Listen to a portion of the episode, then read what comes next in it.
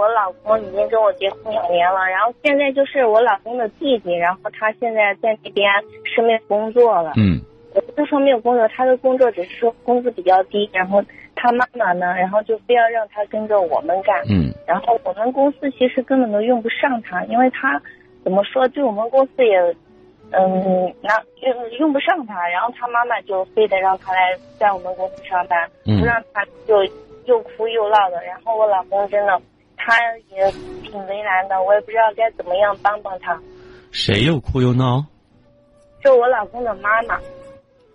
呃，就是你老公的妈妈非得到你老公单位又哭又闹的，让你老公来帮他的弟弟，是吗？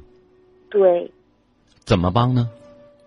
就是现在我们是在北京有公司嘛，然后他弟弟那边他妈妈觉得工资少，然后就让他弟弟来跟着我们干，然后就让我们给他工资。去年来了两个月，给了他两万多，然后他在那边工资的话，本身就只有个三四块钱左右的状态。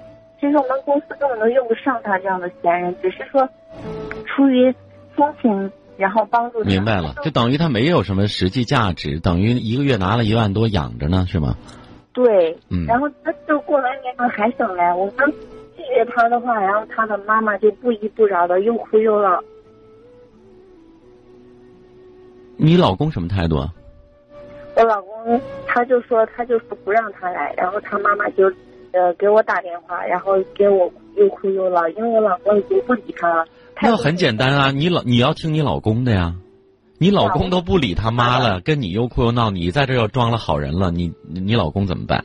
很简单，你说妈，我做不了这个家的主，我们家呢，我一直相信我老公的，而且我也做不了主，他说了算，我的吃喝拉撒钱也都是他给的，所以我不能做主，妈，对不起，就完了。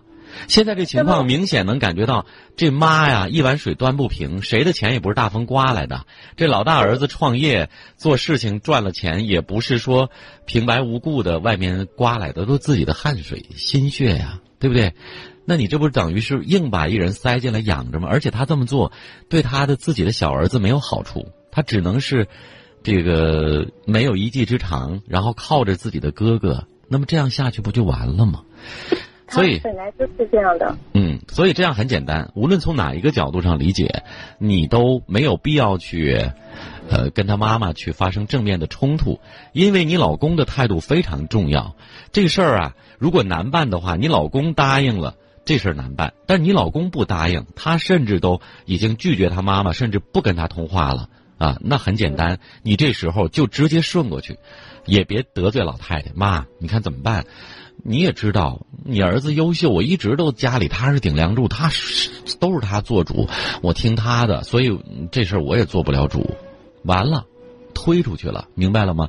这就典型的顺水推舟，你不用自己去去扛这个事儿，好吗？